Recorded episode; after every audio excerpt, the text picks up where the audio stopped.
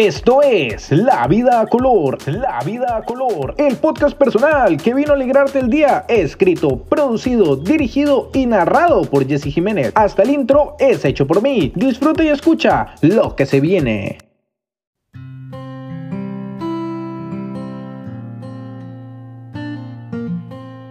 Hola gente, mi nombre es Jesse Jiménez y estamos en el séptimo episodio de La Vida a Color ya bastante tiempo sin grabar ni subir nada. Básicamente esto fue por varios motivos. Uno, quería darme un pequeño break ya que estaba en exámenes de la U, entonces necesitaba ese espacio. Me hicieron una pequeña operación en dedo del pie. Y además me vacunaron, entonces todo bien, necesitaba como ese espacio de dos semanas. Además, tener un tema constante todas las semanas no es tan sencillo.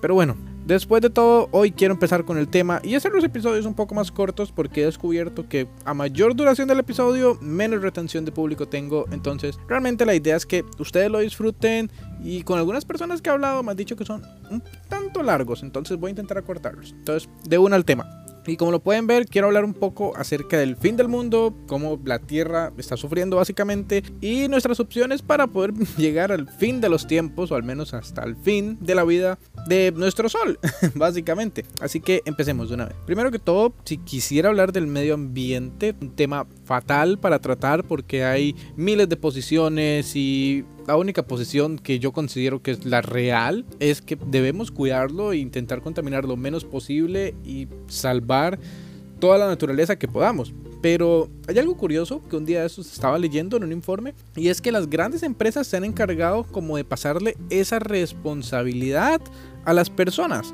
¿Y a qué me refiero con eso?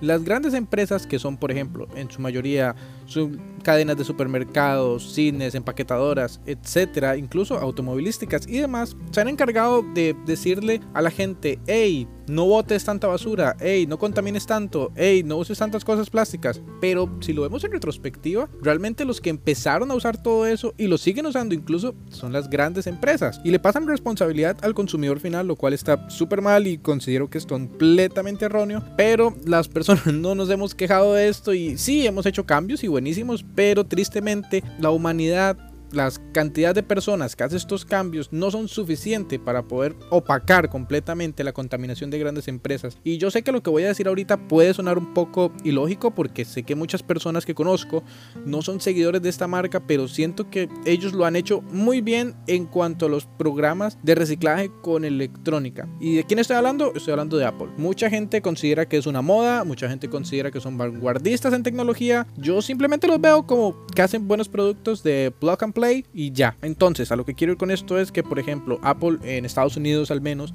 para cada teléfono que ellos diseñan, incluso reutilizan partes de teléfonos antiguos, lo cual a mi parecer es increíble. De hecho, el aluminio que utilizan en la gran mayoría de sus teléfonos es completamente reciclado. Parte de los chips, por así decirlo, las plaquitas verdes que tienen los teléfonos, en caso de los iPhone, creo que esa plaquita es negra, no importa. La mayoría de esas plaquitas, por así decirlo, son reutilizadas de modelos anteriores e incluso su línea de producción intenta ser como más ecológica, llamémoslo de alguna manera. Incluso su centro llamado Apple Park funciona completamente con energía solar. Obviamente cierta parte se ha conectado a la red eléctrica, pero grandes cantidades de energía son suministradas por la energía solar y eso me parece una iniciativa muy buena porque realmente se hacen responsables de los productos que mantienen y mantienen una larga durabilidad. A diferencia de muchos fabricantes de Android, por ejemplo, quiero mencionar Xiaomi o Huawei, que no son tan responsables con el medio ambiente, al menos no lo especifican, pero por ejemplo, si a ti se te daña un teléfono Huawei, eh, voy a hablar en Estados Unidos estos casos porque en Latinoamérica es más complicado verlos. Entonces, en Estados Unidos, si a ti se te daña un teléfono Huawei, básicamente no tienes nada. No puedes ir a una tienda de Huawei que te den un trade-in o un canje para conseguir un teléfono más moderno, pero más barato a cambio del tuyo. No, en cambio con Apple sí, y ese teléfono ellos mismos lo reciclan, lo desarman y las partes útiles las aprovechan. Entonces, a mi parecer, con el medio ambiente esto es algo chivísima. Igualmente Tesla, que muchos de sus supercargadores, que es esta Tesla, para los que no sepan, es esta marca de carros eléctricos manejada por Elon Musk. Bueno, la rescató, fue creada por otras dos personas, pero el punto es que muchos de sus supercargadores en Estados Unidos funcionan gracias a paneles solares y eso es chivísima. En realidad yo siempre he creído que sí es cierto, el litio en las baterías no solamente de carros eléctricos, sino de nuestros teléfonos y miles de aparatos en el mundo, sí es muy contaminante, pero a corto plazo es una mejor solución el petróleo y la verdad me sentí muy deprimido cuando vi que en Costa Rica querían explotar petróleo en pleno 2021, que estamos aquí frente a Rockefeller. Esto me parece el colmo porque realmente todo el mundo está moviéndose a energías eléctricas, energías renovables. Incluso existe el Acuerdo de París esto no sé si a todos les pasará, pero a mí me genera mucha impotencia porque yo soy de las personas que intenta ser lo más económico posible en cuanto a naturaleza. Por ejemplo, si puedo evitar comprar cosas de plástico, para mí va a ser mucho mejor. Si puedo evitar hacer gastos innecesarios en cuanto a electricidad, agua, demás suministros y algo se puede reutilizar, soy muy fan de eso. ¿Por qué? Porque siento que las cosas a veces no les damos un valor real, simplemente usamos y tiramos. A lo que voy es esto. Cuando hablaba, por ejemplo, de teléfonos de Apple contra Huawei, por dar un ejemplo, un teléfono Huawei a veces no recibe la cantidad suficiente de actualizaciones a lo largo de los años y no mantiene su estabilidad y todo. Entonces, digamos que un teléfono de gama media dura aproximadamente unos 3-4 años con un funcionamiento adecuado. En cambio, un teléfono de Apple está diseñado hasta para durar 6 años o 7, que es bastante a diferencia de la competencia. Esto ellos no lo hacen simplemente por el medio ambiente, hay que aclarar ese punto, ellos lo hacen porque el modelo de ellos básicamente es vender servicios, entonces ocupan que la gente se quede con un teléfono bastante tiempo para que la gente siga contratando los servicios. Por ejemplo, ellos tienen Apple Arcade, Apple Music, Apple TV Plus. Tienen varios servicios y les interesa que la gente esté enganchada a ellos, igual que Google con sus Google Pixel. Además que felicito a todas esas marcas y empresas que intentan ser como renovables con sus productos. De verdad, he visto emprendimientos que lo intentan y es súper chiva. Pero también voy a ser muy honesto y crítico en esto. Sé que mucha gente que probablemente ha escuchado el podcast tiene algún emprendimiento donde venden ropa y sé que eso puede caer muy mal, pero las tiendas que importan ropa de tiendas como Chain, por dar un nombre, yo sé que alguien que me escucha probablemente tenga una tienda de esto. Para mí no son tiendas que deberían todavía seguir existiendo. Forever 21, Bershka, Pull and Bear. Son muchas marcas que para mí no deberían seguir existiendo porque son las fast fashion. ¿Qué es una fast fashion? Bueno, básicamente son tiendas que diseñan estilos y de todo y en grandes cantidades y rapidísimo. Digamos, esta semana hay una colección, la otra y otra, la otra y otra. Entonces, a lo que voy es que imaginemos que una de estas empresas saca 100 diseños cada semana y cada diseño tiene 100, eh, ¿cómo explicarlo? 100 productos. Digamos que hay un diseño de una camisa verde, hay otras 100 que están en la fábrica haciéndose en este momento.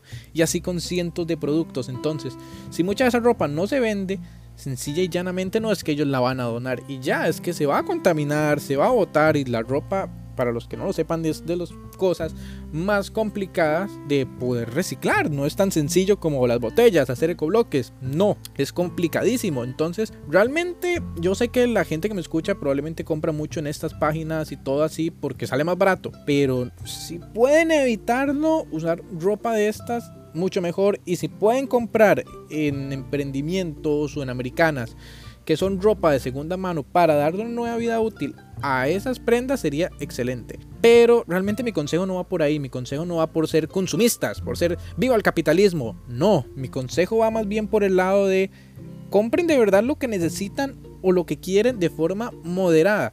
Porque, por ejemplo, he visto gente que compra 10 blusas, 10 camisas, 3 chores, 2 pares de tenis, pero así, en una semana. y está bien si lo necesita, todo súper bien, pero cuando lo compra simplemente por acumularlo y a veces no le da el uso y se desgasta y lo tiene que botar y no encuentra cómo reciclarlo y no lo dona ni nada más, ahí ya estamos teniendo un pequeño problema de contaminación que realmente se convierte en algo gigante. No sé si lo sabían, pero ya existen islas de basura en cada uno de los océanos del mundo y no es un dato que me estoy inventando ni nada, ya es oficial, lo pueden buscar en internet, no tengo que presentar realmente ninguna fuente para cosas horribles. Están los incendios, el cambio climático. Por ejemplo, esta isla que probablemente no la conozcan, Tuvalu, está a punto de prácticamente desaparecer y es un país. De hecho, hay personas que tal vez conozcan la plataforma twitch.tv. Bueno, ese .tv pertenece a Tuvalu y es el mayor ingreso que reciben ellos. Aproximadamente creo que tienen un contrato como por 30 millones de dólares. Entonces, lo que mueve las finanzas de ese país parece gracioso, pero es ese contrato que tienen con Twitch, que Twitch pertenece a Amazon. Y algo muy triste, por ejemplo, con Amazon que no he hablado y no voy a decir, uy, sí, Amazon es genial, entrega paquetes de todo el mundo. No, Amazon no es lo mejor. ¿Por qué? Porque, por ejemplo, si ustedes compran un paquete y lo devuelven, Amazon no va a devolverlo propiamente al que se los dio a ellos. Ellos lo botan, lo queman, lo deshacen, porque ocupan más espacio para nuevos productos y ese modelo consumista es fatal, es horrible para el medio ambiente. Y Sí, podría seguir dando ejemplos de ejemplos de ejemplos, pero me cansé, me cansé de dar ejemplos, me cansé de decir todo lo que está mal. Hablemos de lo que está bien. La gente que lleva sus propias botellas, que no compra botellas de agua afuera, solo si es ya necesario, sino que llevan su propia botella plástica, su propia botella térmica, vasos térmicos, para intentar usar envases en la menor cantidad posible, que ahorran luz, que ahorran agua, utilizan agua de lluvia para regar sus plantas, para lavar un carro, etc. Y eso lo veo súper bien. Mientras nosotros sigamos intentando hacer un cambio, reciclaje, etc. es que hay tantas cosas que nosotros como individuo, como consumidor final, como civil, podemos hacer para mejorar este planeta y que no muera en 50 años, hay muchas. Y eso es lo que les digo, si van a consumir algo, consúmanlo de forma consciente. Si ustedes ven que están comprando más ropa de la que deberían, no lo hagan. Si ustedes ven que compran, por ejemplo, muchos productos de comida que al final no usan, por favor intenten evitarlo. Si ustedes ven que llenan una bolsa de basura en prácticamente dos días, busquen la manera de reducir la basura o, mejor aún, de reciclar. De verdad, el reciclaje es muy útil. Incluso hay algo en Costa Rica llamado eCoins, por lo cual te canjean puntos por descuentos en ciertas tiendas asociadas a este servicio. Uno de ellos es Goyo, por ejemplo, si tú llevas sus productos tecnológicos antiguos al Goyo, ejemplos, un teclado, un mouse o un cargador antiguo, cada pieza es un equivalente en puntos, entonces ahí te lo suman a una cuenta y ellos se encargan de reciclarlo y todo el asunto. Entonces es algo buenísimo para el ambiente, para tu bolsillo y al final todos ganamos. Quiero decir, el mundo tiene que moverse a un futuro donde estemos hablando de tecnologías verdes, energías renovables, que la naturaleza no se va a extinguir, que no tenemos menos especies de cuando llegamos al planeta. Yo quisiera haber conocido a los dos, pero ya cuando nací no existían y no quiero ni hablar de la cantidad de especies que se han extinguido en tan solo que 19 años que tengo de vivir en la Tierra. Es el colmo. Somos la única especie encargada de eliminar prácticamente a las demás y de contaminarlo. Porque ustedes no ven a los monos creando ciudades de concreto, selvas de concreto. Claro que no. Entonces, al final, mi mensaje es ese. Por favor, esfuércense por hacer lo mejor para ustedes. Y no les digo que vivan sin plásticos a un estilo, mm, llamémoslo hippie, por llamarlo de alguna manera. Y que vivan de nada más frutas y vegetales y sin carne. Tampoco les digo eso. Simplemente sean considerados con lo que comen. No coman en exceso, no consuman en exceso. Consuman lo que ustedes consideran necesario y justo para ustedes y para el medio ambiente y para el mundo en general. Porque vivimos en un mundo capitalista donde estamos incentivados a gastar y gastar y gastar. Y yo soy una de esas personas que, por ejemplo, un producto en internet y yo dice, esto es chivísima. Pero antes de hacer cualquier compra, así me considero, ¿realmente necesito esto para vivir? Y después me doy cuenta que no, y no lo compro porque no es algo que necesito, simplemente es un sistema consumista, publicitario, súper bien diseñado para atraer la atención y buscar nuevos compradores. Así que, como se los digo, gente, este es mi mensaje. Disfruten el día a día, pero tampoco se limiten demasiado y tampoco gasten demasiado. Sepan medirse, yo creo que eso es una gran capacidad que tenemos todos y dentro de todas las especies somos de las más inteligentes porque tenemos la capacidad de razonar y ser conscientes realmente del mal que estamos haciendo. Así que ese fue mi mensaje. Espero hayan disfrutado este episodio de La Vida Color y como bien lo saben, mi nombre es Jesse Jiménez.